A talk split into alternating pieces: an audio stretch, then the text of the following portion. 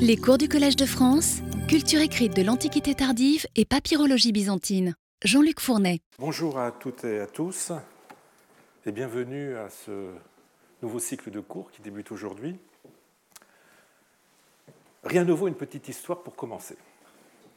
Alors j'emprunte la mienne euh, au récit que fait le diacre Pinoution, compagnon de l'évêque Macaire de Tko, Tko c'est Antiopolis en Égypte, dans le panégyrique de euh, Saint Macaire de Tko, attribué au patriarche d'Alexandrie, Dioscore, qu'il aurait prononcé durant son exil à Gangra, ou Gangre, hein, qui est une ville de Paphlagonie, actuelle Turquie. Euh, donc son exil se situe entre 451 et 454, la date de sa mort, alors qu'il venait justement d'apprendre la mort de Macaire. Alors je donne la parole à Pinoution.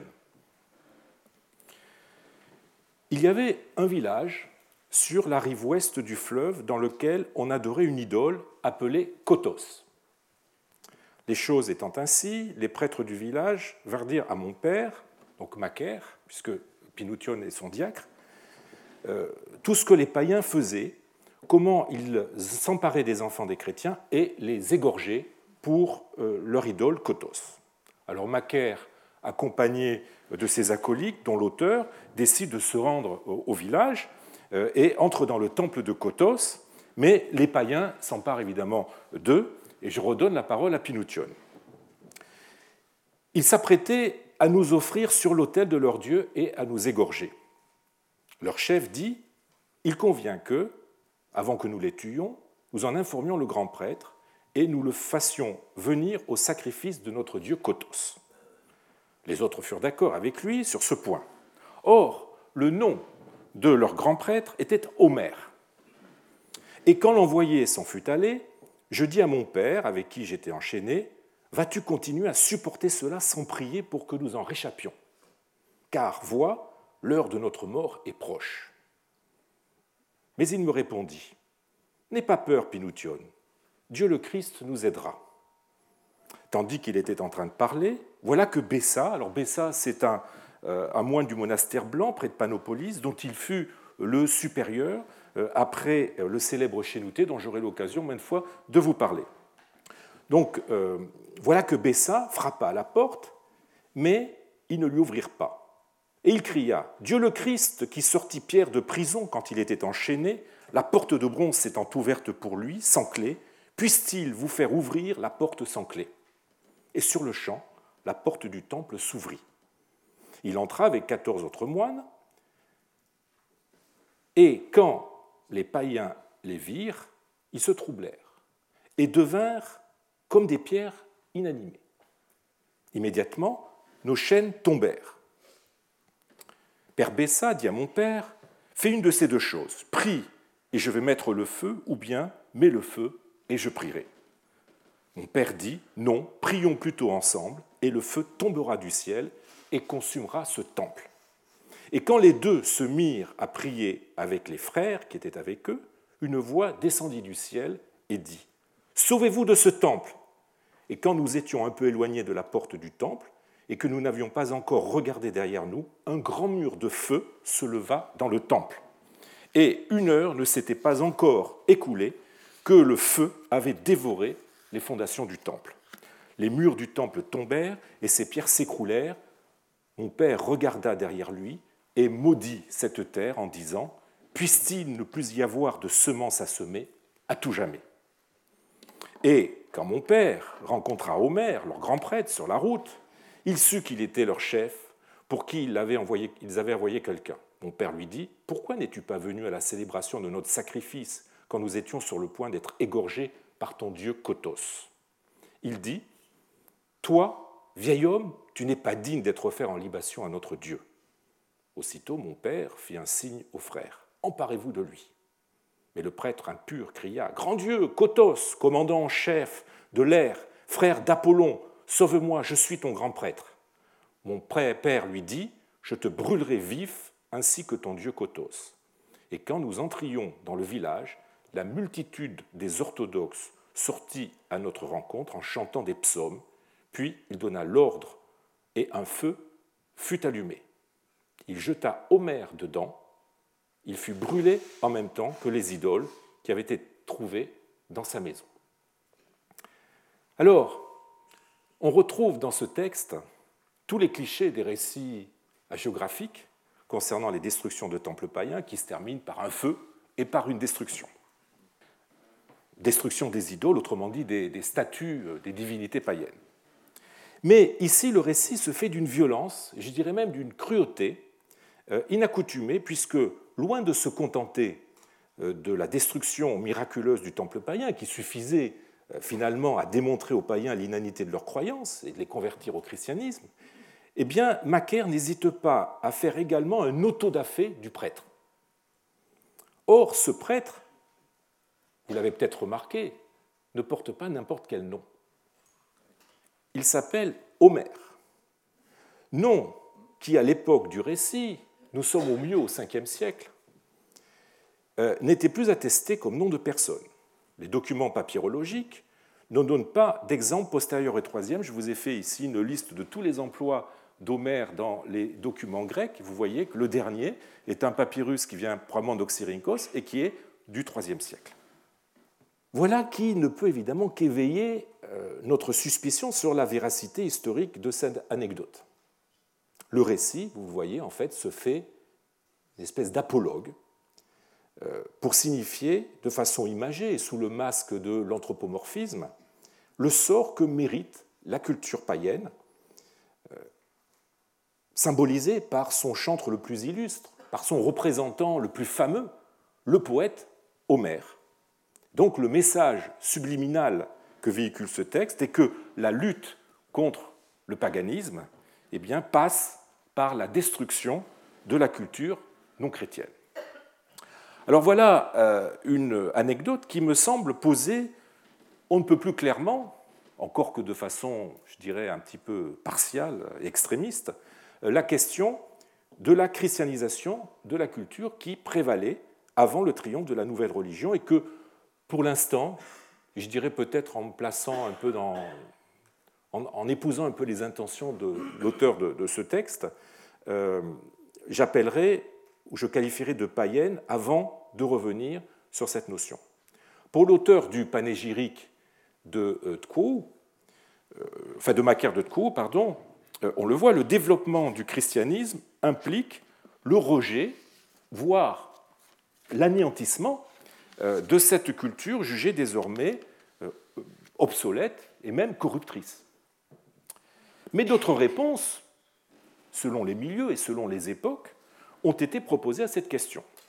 Ce sera le sujet de ce nouveau cycle de cours que j'inaugure aujourd'hui, où nous essaierons de mieux comprendre l'impact que le euh, développement du christianisme a eu sur la culture écrite traditionnelle et les rapports que les deux ont entretenus entre les 4e siècles, euh, les 4e et, le 7e siècle, selon une dialectique, nous le verrons, souvent complexe euh, et qui est loin, disons, de l'antagonisme un peu primaire qui ressort de mon anecdote préliminaire.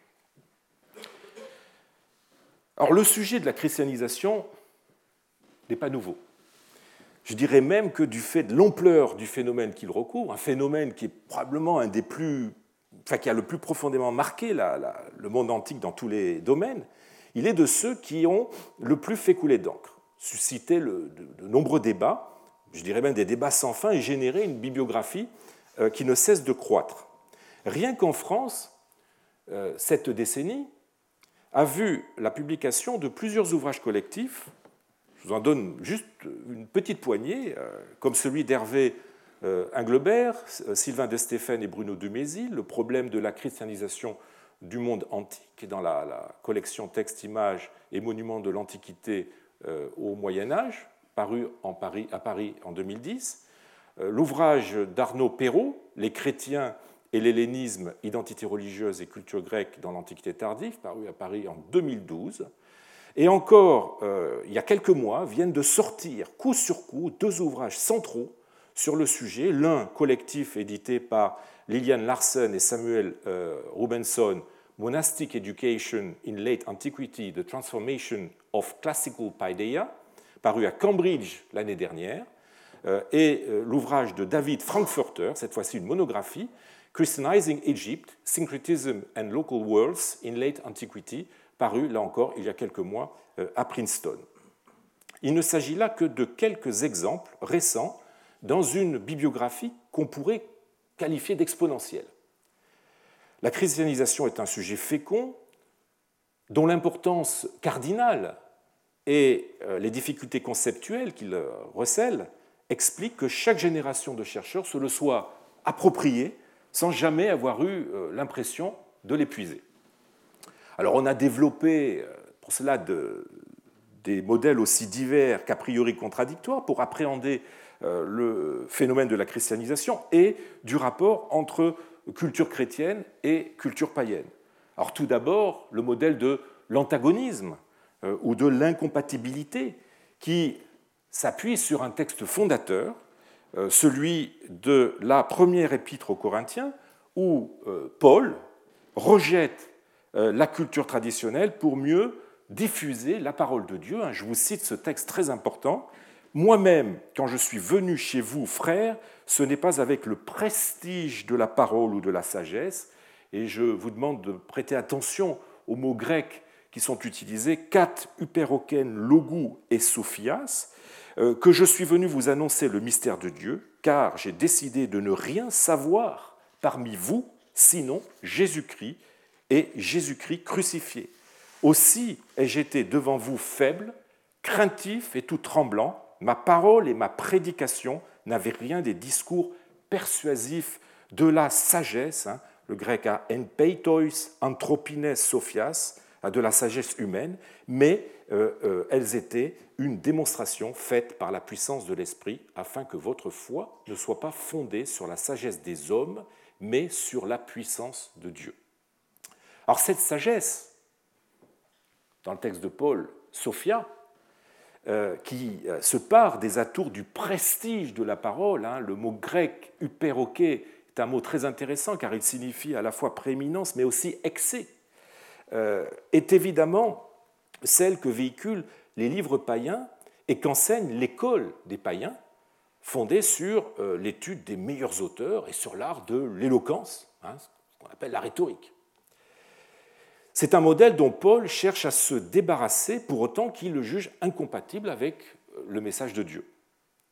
Cette incompatibilité est bien résumé vers 200 euh, par la célèbre formule de Tertullien dans son traité de la prescription contre les hérétiques, euh, au chapitre 7, Qu'y a-t-il de commun entre Athènes et Jérusalem? Athènes, évidemment, symbolisant la culture grecque. Athènes et Jérusalem, entre l'académie et l'Église, entre les hérétiques et les chrétiens. Notre doctrine vient du portique de Salomon, qui avait lui-même enseigné qu'il faut chercher Dieu en toute simplicité, en toute simplicité. Tant pis pour ceux qui ont mis au jour un christianisme stoïcien, platonicien, dialecticien. La culture païenne, en tant qu'elle menace, vous voyez la, la pureté du message chrétien, soit en l'affadissant, soit en le corrompant, doit être rejetée voire aboli. C'est le message, on l'a vu, de euh, l'auteur du panégyrique de Macaire de Tcou, avec lequel j'ai commencé. Alors, d'autres chercheurs euh, ont euh, proposé, au contraire, ont développé des modèles fondés sur le principe de la continuité. Les religions changent, mais les attentes des individus en matière de religion, non.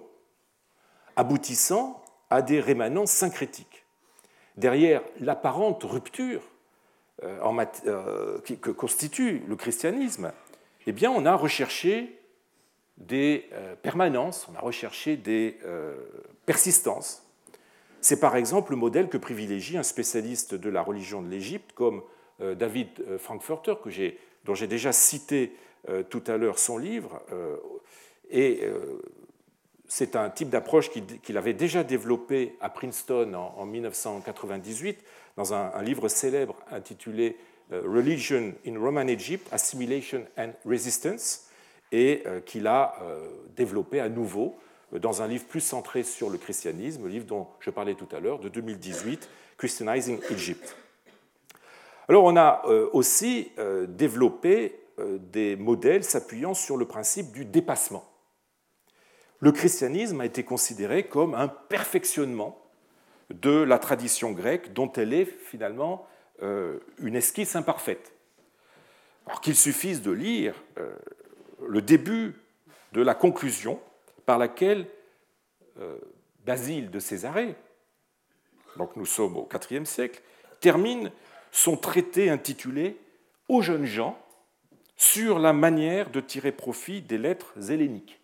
Alors c'est un texte très important et central pour notre sujet sur lequel j'aurai l'occasion de revenir assez souvent. Alors je vous donne euh, le texte, mais avant tout cela, alors il parle des enseignements sur la vertu, sans doute, nous l'apprendrons, euh, mais pardon, tout cela, les enseignements sur la vertu, sans doute nous l'apprendrons dans nos écrits, alors quand il parle de nos écrits, c'est évidemment les saintes écritures, euh, d'une façon plus imparfaite. Euh, pardon, d'une façon plus parfaite. Le lapsus n'est pas révélateur. Mais une sorte d'esquisse, et il emploie en grec le mot euh, très intéressant, skiagrapha, une sorte d'esquisse de la vertu, nous sera pour le moment du moins tracée d'après les enseignements profanes. Évidemment, les enseignements profanes, c'est justement là euh, les auteurs païens.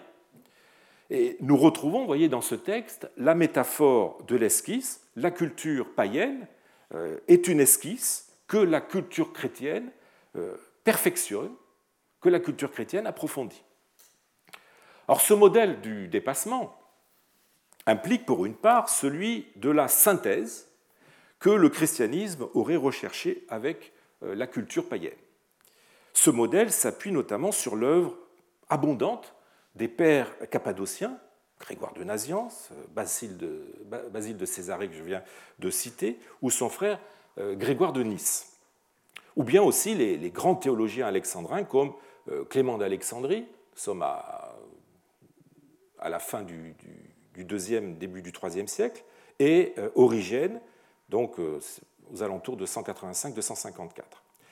Ceux-ci ont été en effet euh, tentés par une synthèse entre christianisme et culture grecque traditionnelle, synthèse dénoncée par le païen Porphyre, dont les propos au sujet d'Origène nous sont rapportés par justement Eusèbe de Césarée dans son histoire ecclésiastique. Le texte est intéressant, je vous le cite. Dans sa conduite, il parle d'origine, euh, il a vécu en chrétien. Mais en ce qui concerne les opinions sur les choses et sur Dieu, il a hellénisé. Et le terme est extrêmement intéressant et j'aurai l'occasion de revenir dessus un peu plus tard. Hein. Le mot signifie à la fois se comporter en grec, mais aussi se comporter en païen. J'y reviendrai. Donc il a hellénisé et a transporté les opinions des Grecs aux fables étrangères, c'est-à-dire euh, l'Évangile. Il vivait en effet toujours avec Platon, il fréquentait les œuvres de Numénus, de Cronus, d'Apollophane, de Longin, de Moderatus, de Nicomaque et des hommes instruits dans les doctrines pythagoriciennes, et il puisait aussi dans les livres de Chérémon le stoïque, de Cornutus. Ce fut auprès d'eux qu'il a pris la méthode allégorique des mystères pratiqués par les Grecs. Il l'adapta ensuite euh, aux écritures juives. Donc Origène, vous le voyez, d'après euh, Porphyre, et c'est vrai, essaie euh, d'opérer une synthèse entre philosophie païenne et pensée chrétienne. Alors le modèle de, la synthèse a pu aussi être modulé et donner lieu à celui de la récupération ou euh, de l'instrumentalisation de, la culture païenne par les chrétiens euh, pour faire contrepoids à ce qu'on pourrait appeler une contre-culture, principalement issue des milieux monastiques, jugée trop radicale euh, dans son rejet de la paideia. Hein. J'emploie le terme paideia à la fois pour désigner la culture, mais aussi ses modes d'acquisition. Cette récupération a pour but d'aider le christianisme à se doter d'outils argumentatifs propres à servir son prosélytisme. Cette dernière motivation est développée avec lucidité je dirais même peut-être une, once de, cynisme, on pourrait appeler tout simplement du réalisme, par Socrate le scolastique, dans son histoire ecclésiastique, texte probablement édité vers 439-440, pardon, et sur lequel d'ailleurs j'aurai l'occasion de revenir de façon plus approfondie. Pour l'instant, je vous citerai juste ce passage. Les Écritures inspirées de Dieu enseignent des doctrines admirables et vraiment divines. Elles inculquent à leurs auditeurs une grande piété et une vie droite. Elles procurent à ceux qui s'y appliquent une foi agréable à Dieu. Mais elles n'enseignent pas la logique qui permet de pouvoir réfuter ceux qui veulent combattre la vérité. Les adversaires sont complètement battus lorsque nous utilisons contre eux leurs propres armes. Alors je pourrais continuer à faire la, liste de, de ces modèles qui ont sous-tendu l'étude de la christianisation du monde antique et de sa culture. Cette diversité d'approches et de systèmes interprétatifs ne tient évidemment pas qu'au regard ou au biais idéologique des historiens modernes qui appréhendent le phénomène avec des sensibilités et des, grilles euh, de lecture très diverses, mais elle découle aussi et surtout, et nous l'avons vu avec les quelques exemples que j'ai eu l'occasion de vous citer, elle découle des opinions des auteurs anciens, qu'ils soient acteurs du christianisme montant ou bien acteurs du dernier paganisme, euh, qui, euh, selon leur milieu, selon leurs leur époque, leur formation ou leur conception du christianisme, ont réagi de façon variée, voire contrastée, devant euh, la culture héritée du monde païen ou le développement de cette nouvelle euh, culture euh, chrétienne. Alors cette diversité est aussi réconciliable, je dirais, que la réalité du phénomène est protéiforme et susceptible d'angles d'approche variés. Alors, je le dis tout de suite, mon intention n'est pas de faire entendre une énième voix dans ce concert d'analyse et d'ajouter euh, un modèle supplémentaire à ceux déjà nombreux qui ont été développés. Je ne parlerai pas de la christianisation euh, du monde antique, mais de la christianisation de la culture écrite. Et je reviendrai plus tard sur ce que j'entends par euh, culture écrite. Je n'embrasserai pas la totalité de l'Empire romain, en tentant une approche, on va dire, macro-historique, mais je me focaliserai sur euh, l'Égypte, qui est une province de cet empire, euh, selon une démarche qui fera souvent place à la micro-histoire, comme y invite la documentation papyrologique, en donnant aux papyrologues les moyens de sonder en profondeur, plutôt, je dirais, que plutôt que d'embrasser quelquefois de façon un peu superficielle. Alors, certes, L'Égypte, je l'ai dit, a fait l'objet tout récemment d'une synthèse sur le passage du paganisme au christianisme, avec la monographie de David Frankfurter. Mais euh, dans cet ouvrage de plus de 300 pages, un seul chapitre, chapitre 6, qui est intitulé Scribality and euh, Syncretism, Tradition of Writing and the Book, euh, seul ce chapitre est consacré au monde de l'écrit, et encore selon une démarche d'anthropologie religieuse qui laisse inexplorer bien des aspects euh, euh, du monde de l'écrit.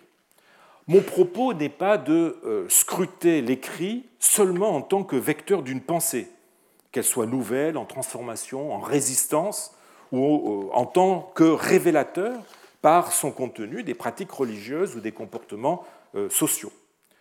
Non, je scruterai aussi et surtout pour lui-même l'écrit en tant que produit culturel, en tant qu'objet, en me demandant comment cet objet a évolué durant la christianisation de l'Empire et comment les conditions de sa production ont été affectées par euh, ce phénomène.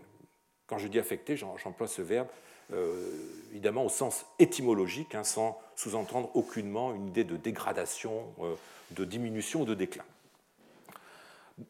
Ce faisant, je poursuis euh, mon, travail d'archéologie de l'écrit euh, et de ses conditions de production que j'ai inauguré avec l'étude du euh, multilinguisme les trois années précédentes, après avoir recherché en quoi les changements linguistiques à l'œuvre dans la société de l'Antiquité tardive ont pu conditionner la culture écrite, eh j'entame avec ce nouveau cycle une réflexion sur la façon dont le développement d'une nouvelle culture, sous l'influence du christianisme, a pu conditionner l'écrit antique. Alors il faut s'entendre évidemment sur la notion d'écrit.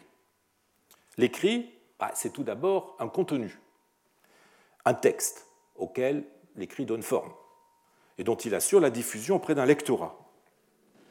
Mais nous ne pourrons pas faire l'impasse sur une étude synchronique et diachronique de ce que les lecteurs lisaient à cette époque. Quels livres ont continué à être lus?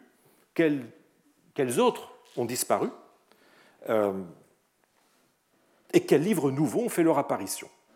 Est-ce que ces persistances, est-ce que ces innovations ou ces inflexions en matière de lecture nous disent des options culturelles d'une époque et de la conception qu'elle se faisait de sa culture, de sa paideia?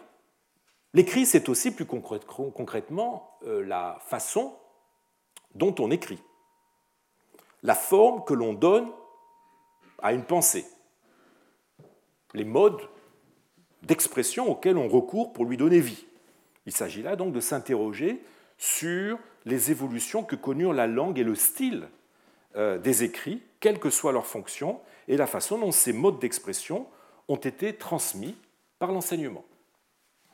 Plus concrètement encore, l'écrit est l'objet qui résulte du processus de mise par écrit. Le support, la forme, la mise en page du texte, le type d'écriture employé, tous ces paramètres formels concourent conjointement à façonner euh, l'écrit. Et, loin d'être accessoires ou contingents, sont aussi, nous le verrons, le reflet d'évolution, euh, de transformation, mais aussi parfois, et même souvent, de continuité, euh, qui en disent beaucoup sur la culture de la société dans laquelle ces objets voient le jour. En même temps que mon analyse cherchera à rendre justice à ces différents niveaux, qui sont tous interconnectés et qui, je dirais, euh, constituent l'épaisseur et la, richesse foisonnante euh, de l'écrit, eh bien, je me garderai bien de limiter cette analyse à un seul type d'écrit, celui qui retient toujours l'attention des historiens et des historiens de la culture. Je veux parler de l'écrit littéraire, du livre. Euh, en tant que véhicule d'une œuvre transmise par euh, le processus de copie hein, d'une génération euh, à l'autre. J'accorderai aussi toute mon attention, et je crois toute l'attention nécessaire, à l'écrit documentaire, c'est-à-dire au texte de la vie de tous les jours, résultant de l'activité quotidienne des individus et revêtant une finalité pratique. Il se trouve que l'Égypte est une des rares contrées euh, de l'Empire romano-byzantin à avoir conservé les originaux de ces deux types d'écrits, à la fois les livres, mais aussi euh, les documents. Ces sables ont livré une quantité de livres et de euh, documents, ce que nous appelons dans notre jargon de papyrologue des papyrus littéraires et des papyrus documentaires. Elle offre donc des conditions uniques pour observer très précisément comment les uns et les autres ont pu évoluer aussi bien dans leur contenu que dans leur forme.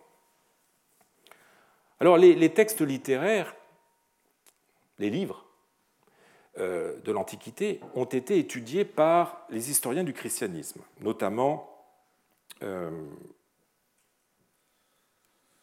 notamment Harry Gamble, euh, Books and Readers in Early Church, un livre de 1997, mais qui est disponible dans une traduction française due à Pascal Renaud Grosbras, euh, sous le titre euh, Livre et lecteur au premier temps du christianisme, usage et production des textes chrétiens, textes chrétiens antiques, publié à Genève en 2012, hein, qui est un, livre extrêmement important sur l'écrit chrétien.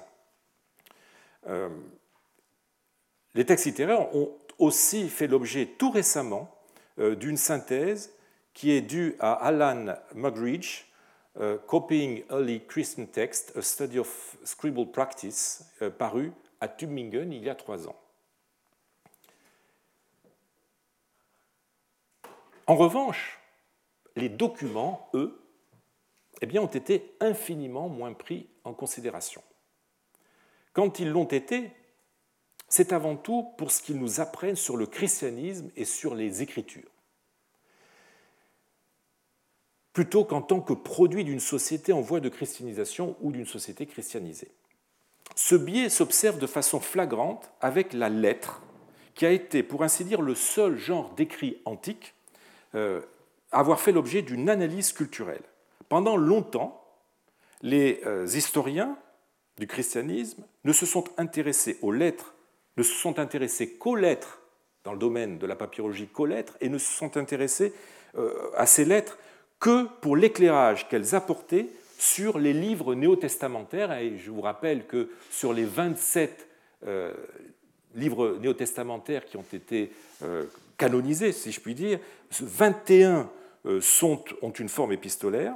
Et donc, ils ne se sont intéressés euh, aux papyrus, aux lettres sur papyrus, que pour ce que euh, ces papyrus pouvaient apporter à la connaissance de euh, ces livres néo-testamentaires au terme d'une analyse comparative, et je dirais à sens unique, analyse qui a été initiée par un livre pionnier qui est celui d'Adolf Deismann, Licht von Osten, c'est-à-dire la, la, lumière de l'Est, et euh, le livre, par exemple, que plus tard euh, John Lee White intitulé The Form and Function of the Body of Greek Letter, a Study of the Letter Body in the Non-Literary Papyri and in Paul the Apostle, eh bien, euh, ce livre, de, de, ce point de vue-là, symptomatique, et sa structure est assez éloquente. Hein, je, vous, mets les trois chapitres dont il est constitué.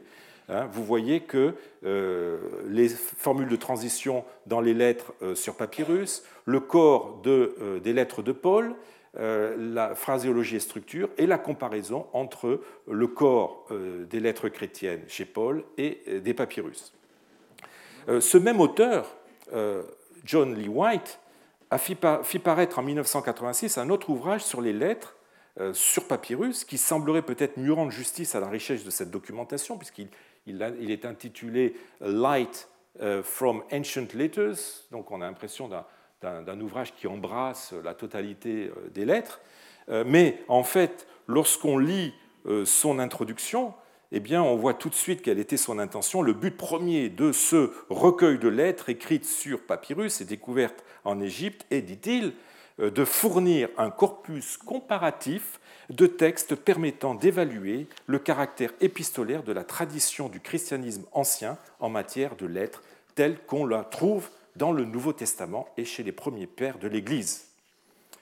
Alors, bien d'autres études euh, ont paru depuis et adoptent toujours euh, le même point de vue. Hein. Je vous en cite trois tout à fait récentes, une de Klauck, une autre de Bauer et une troisième de Porter and Pitts. Euh, toujours, euh, sont des études qui essayent toujours d'utiliser la documentation papyrologique euh, en relation avec le Nouveau Testament. D'autres chercheurs ont soumis les lettres à une analyse non plus seulement formelle ou structurelle, mais je dirais topique, pour tenter d'en extraire des enseignements sur l'émergence du christianisme et, avec lui, d'une nouvelle sensibilité façonnée par l'enseignement des Écritures avant tout focalisé sur le problème de l'apparition du christianisme dans la société euh, païenne, euh, ces euh, savants n'ont pas poussé leur enquête au-delà du IVe siècle, qui vit, comme vous le savez, l'officialisation de la nouvelle religion, et nous le verrons, l'inversion numérique du rapport entre païens et chrétiens. Et je vous ai mis à l'écran une bibliographie qui est, je dirais, presque exhaustive concernant les lettres sur papyrus, et on voit qu'en fait, euh, les, corpora qui ont été constitués de lettres sur papyrus euh, sont tous des, ouvrages qui se focalisent sur, sur le IVe siècle, qui, ne vont guère au-delà du IVe siècle.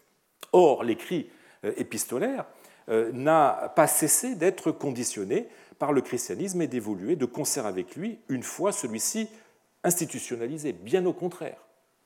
Mais il perd évidemment pour beaucoup de son intérêt en tant qu'indice de mutation religieuse pour des savants qui ne s'intéressent qu'au passage du paganisme au christianisme. Encore récemment, euh, Lincoln Blumel et Thomas Waymont, dans un ouvrage intitulé Christian Oxyrhynchus Texts, euh, Christian Oxyrhynchus Text Documents and Sources, euh, eh bien, ces, ces, auteurs ont rassemblé la documentation qui est surtout épistolaire liée au christianisme en s'arrêtant eh bien, en s'arrêtant à la fin du IVe siècle. après quoi, comme il l'explique, je les cite, chaque document est recouvert d'un vernis chrétien, que le texte ait ou non quelque chose à voir directement avec le christianisme, ce qui sous-entend, euh, selon euh, ces auteurs, euh, que cela fait perdre au texte postérieur au IVe siècle toute valeur documentaire sur l'histoire du christianisme même. Faut-il cependant se limiter à voir dans les lettres et dans les documents en général de simples pourvoyeurs d'indices de nature historique? Une approche que je qualifierais d'holistique est aussi nécessaire. Une approche qui prenne euh, en compte, certes, la formation historique véhiculée, mais aussi le texte qui les véhicule. Celui-ci, en tant, et je répète le, mot, en tant qu'objet écrit, soumis au mode littéraire et culturel de l'époque qui les produit, devient donc une espèce de microcosme culturel qui n'est pas inintéressant euh, d'analyser pour lui-même euh, et qui montre, euh, dans l'impact que le christianisme a eu sur l'écrit de tous les jours, des évolutions qui ne sont pas anodines. Du reste, euh, si la lettre a été étudiée, encore qu'on l'a vu sous, un jour assez réducteur, les autres genres documentaires n'ont pas été pris en compte alors qu'ils sont des témoins incomparables de la christianisation de l'écrit antique à tous les niveaux. Je voudrais vous en donner juste un échantillon qui sera une espèce de, mise en bouche avant que nous traitions euh, le, sujet de façon plus, plus approfondie, et qui, j'espère, vous fera saisir tout l'intérêt de ces écrits de la vie de tous les jours, qui n'en disent pas moins, à mon avis, que euh, le, euh, les, textes littéraires, tout en apportant d'ailleurs une, dimension supplémentaire. Alors, j'ai choisi pour cette mise en bouche une pétition, un type de document par lequel tout administré euh, avait la possibilité, avait le droit de signaler aux autorités une injustice qu'il aurait subie et euh, de demander réparation. Donc le, terme ne désigne pas ce que nous appelons actuellement une pétition. Euh, alors, voici à l'écran un exemple typique des pétitions, je dirais, pré-chrétiennes. Je trouve que c'est une pétition d'époque hellénistique. Je vous lis rapidement la traduction. Au roi Ptolémée, salut, Philista, fille de Lysias, habitant les trois bourgs. Je suis lésé par Pétécone. Je me baignais au bain du dit village, l'an 1, le 7 Tibi, donc c'est un mot égyptien, quand cet homme, garçon de bain, dans l'étuve des femmes, alors que j'étais sorti pour me savonner, apporta des brocs pleins d'eau chaude et les vida sur moi, me brûlant le ventre et la cuisse gauche jusqu'au genou, au point de mettre ma vie en danger.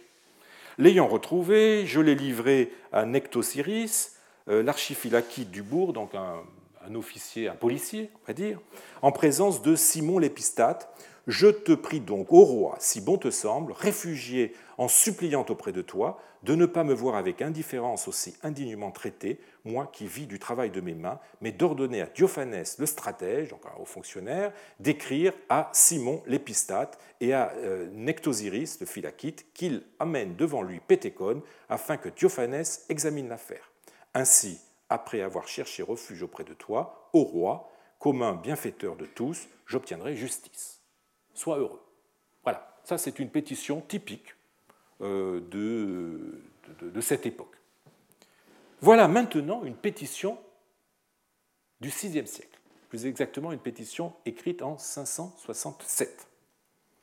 Alors, elle est très longue, infiniment plus longue que celle que je viens de vous montrer, et je ne vous en donne que l'introduction et la conclusion qui me semblent très caractéristiques pour ce que j'essaye de vous montrer. Alors, à Flavius, Triados, Marianos, Michael, Gabriel, Constantin, Théodore, Marturios, Julien, Athanase, il s'agit d'une seule personne hein, qui a une multitude de noms. Le gloriosissime Stratélade, général, ex-consul, excellentissime patrice du préfet Justin, duc et augustal de la province de Thébaïde, c'est tout simplement le gouverneur de la Thébaïde auquel ce pétitionnaire s'adresse. Euh, pour la deuxième année, requête et supplice de vos très pitoyables serviteurs, les misérables petits propriétaires et habitants du très misérable village d'Aphrodité, qui dépend de la Domus Divina, c'est-à-dire des propriétés impériales, et de votre excellente autorité. Le sens et la pratique de la justice illumine toujours tout entier les audiences de votre très éminente, très bonne et excellente autorité, que nous attendons depuis longtemps comme les habitants de l'Hadès espéraient jadis la venue du Christ Dieu toujours vivant.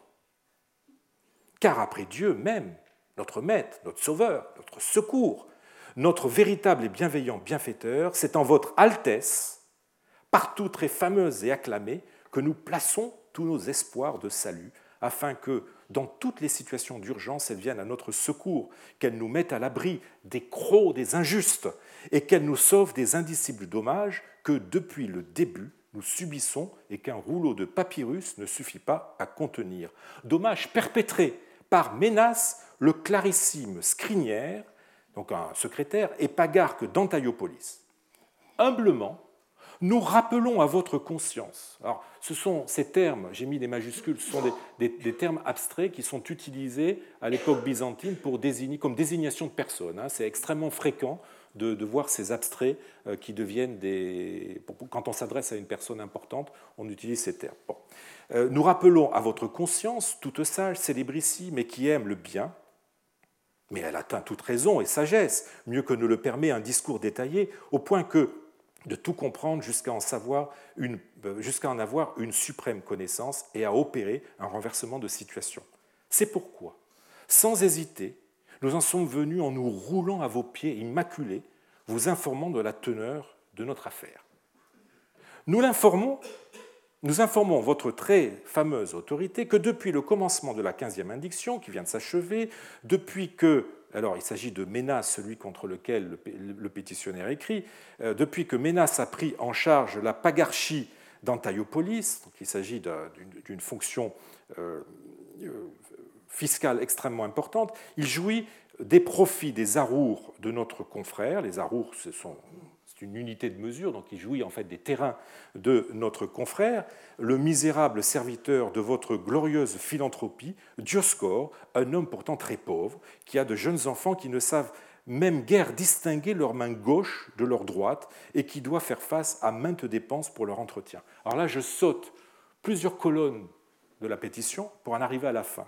C'est pourquoi nous supplions à genoux votre très acclamée Altesse nous qui sommes venus la voir comme si nous allions voir Dieu, en l'adjurant au nom de votre éminent salut, du succès de l'épanouissement de vos très heureux et très célèbres enfants, si elle le juge bon, d'ordonner au dit Pagar qu'il cesse de nous détruire comme un lion enragé. Ensuite, que les bergers ces chefs de brigands, ces criminels, pire fléau. Il a effectivement parlé euh, des bergers euh, plus haut en disant qu'ils avaient détruit euh, etc. Donc ces pire fléaux que barbares soient éliminés jusqu'à la racine afin que nous puissions vivre tranquillement, pourvoir, comme par le passé, aux impôts, les lever et les verser sans encombre, afin qu'obtenant de vous ce suprême bienfait, nous répandions éternellement de continuelles prières et intercessions pour votre permanence et votre salut, ô toujours très glorieux Stratélate, excellentissime consul, très fameux patrice, très distingué duc, très intègre Augusto, seigneur et à tout jamais, euh, à tout jamais de l'éparchie. Il utilise un pluriel, mais en fait c'est pour désigner, c'est un pluriel d'acclamation, mais il désigne bien une seule personne, c'est-à-dire le gouverneur. Alors, vous voyez ce, texte, vous voyez en fait l'abîme, l'abîme qui sépare ces deux pétitions. Euh, si l'on se place du seul point de vue euh, de l'empreinte que le christianisme a laissée sur la seconde. Cette empreinte, comme vous l'avez senti, comme vous l'avez vu, euh, elle est omniprésente et elle se laisse appréhender à tous les niveaux du texte. Alors, tout d'abord, sur le plan du contenu, qui est bien évidemment, puisque ce texte nous parle d'un univers qui est désormais, nous sommes en 567, un univers qui est complètement euh, marqué par les institutions chrétiennes.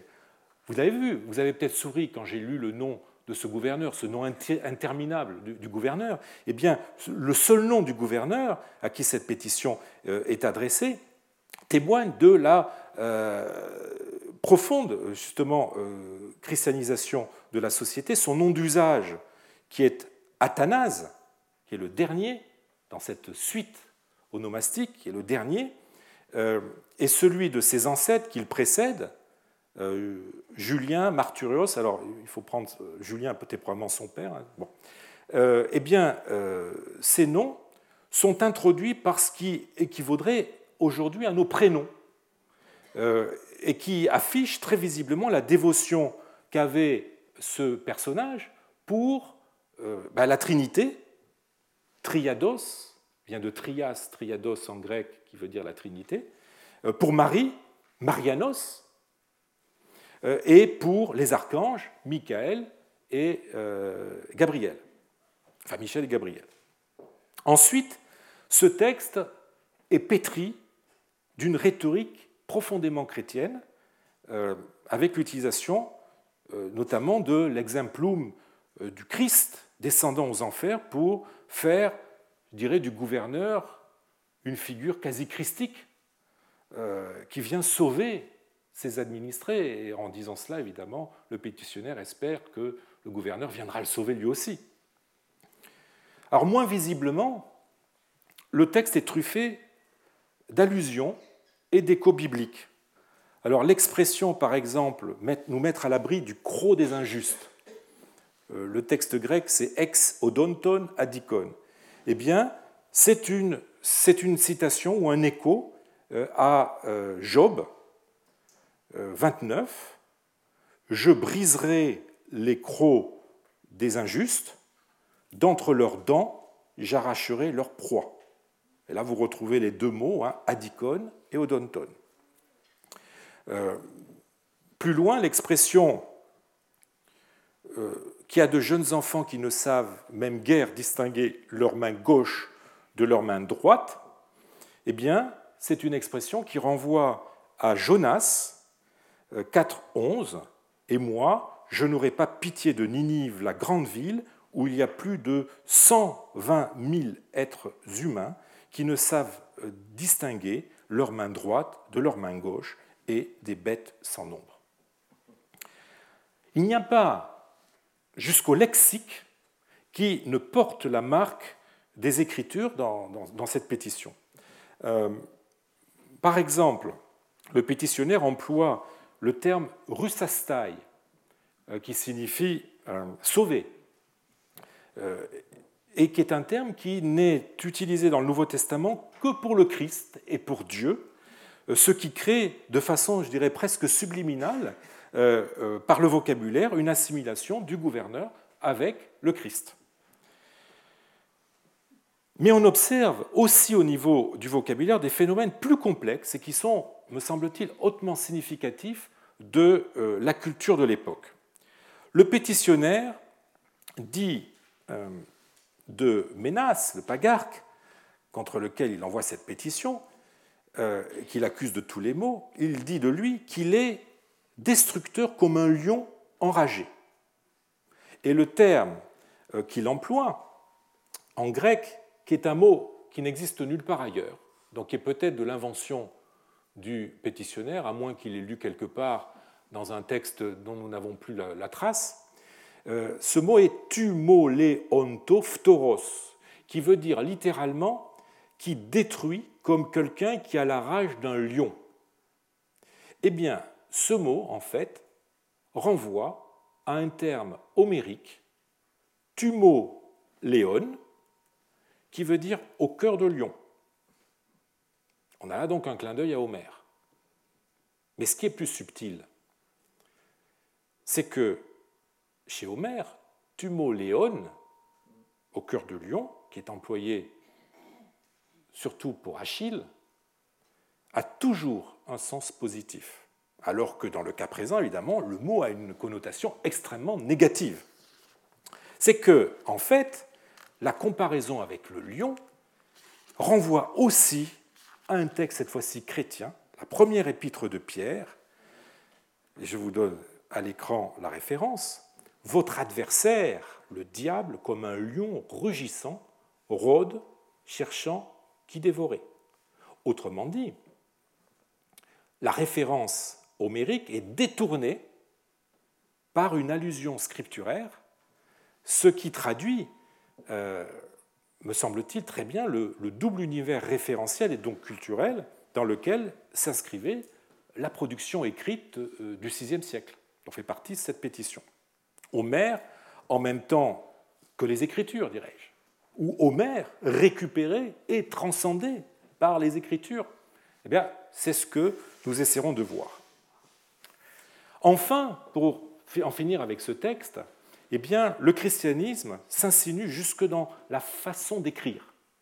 Et je vous ai dit que c'était une des strates importantes de la notion d'écrit, la strate la plus, formelle, la plus matérielle. Euh, donc le, christianisme se, lit dans ce texte aussi à ce niveau-là, dans la mise en page du texte. En effet, le texte commence par de curieux signes que vous avez tout en haut, qui se situe, euh, parce que le papyrus est en plusieurs colonnes, là vous n'avez que la première colonne, et donc euh, ce petit signe devait se trouver à peu près à, mi-chemin de la ligne, tout en hauteur. Voyez une croix et trois lettres grecques, qui, mu, gamma. Eh bien, ces trois lettres constituent une formule chrétienne, acronymique ou isopséfique. Alors je m'explique. la séquence a pu être interprété soit comme un acronyme de Christos Marias Gena, ou d'autres formules euh, similaires, mais qui commencent toutes par, euh, par un qui, un mu et un, gamma, et qui signifie Christ engendré par Marie. Donc un simple acronyme. Ou bien, deuxième façon d'interpréter ces trois lettres, par ce qu'on appelle une isopséphie, isopséphie de théos boétos, qui veut dire en grec Dieu sauveur. Alors, une, Dieu sauveur. Une isopséphie, mot à mot, isos, psephos, ça veut dire qu'il y, a le même calcul. Hein. Euh, ça signifie qu'il y a la même valeur numérale. En grec, comme vous le savez, chaque lettre était susceptible d'avoir soit une valeur alphabétique, alpha égale alpha, soit une valeur numérale, alpha égale 1, bêta égale 2, gamma égale 3, etc. Et à partir de iota, on a les dizaines, et à partir d'euro, on a les centaines. Et donc, euh, chaque euh, euh, mot pouvait avoir, si on calcule, les, si on additionne la valeur numérique de chaque lettre, pouvait avoir donc aboutissait à, un nombre. Eh bien, en l'occurrence, 643 qui mu gamma, eh bien, c'est la valeur numérale de Théos Boétos, Dieu sauveur.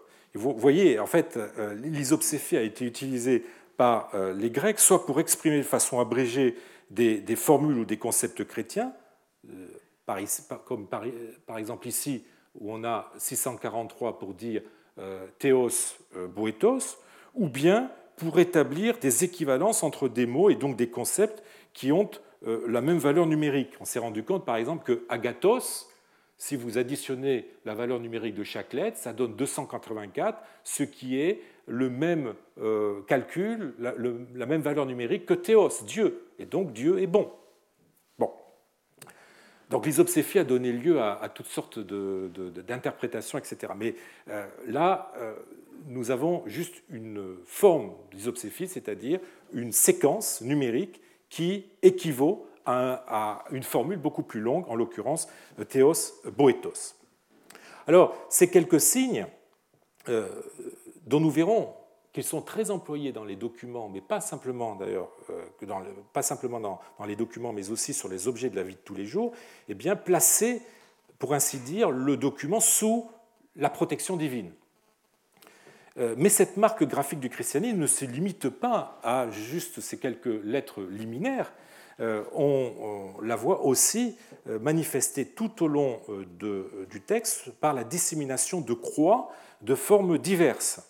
Euh, par exemple, au tout début du texte, vous avez une croix un peu bouclée, et euh, au milieu euh, de la première colonne, vous avez une autre croix, cette fois-ci toute simple, non bouclée, et il se trouve qu'elle est employée à un moment où on change de partie du texte. Donc, les croix, en fait, visualisent, permettent de visualiser la structure du texte dans un type d'écriture où tous les mots sont continus et où le concept de paragraphe n'existe pas.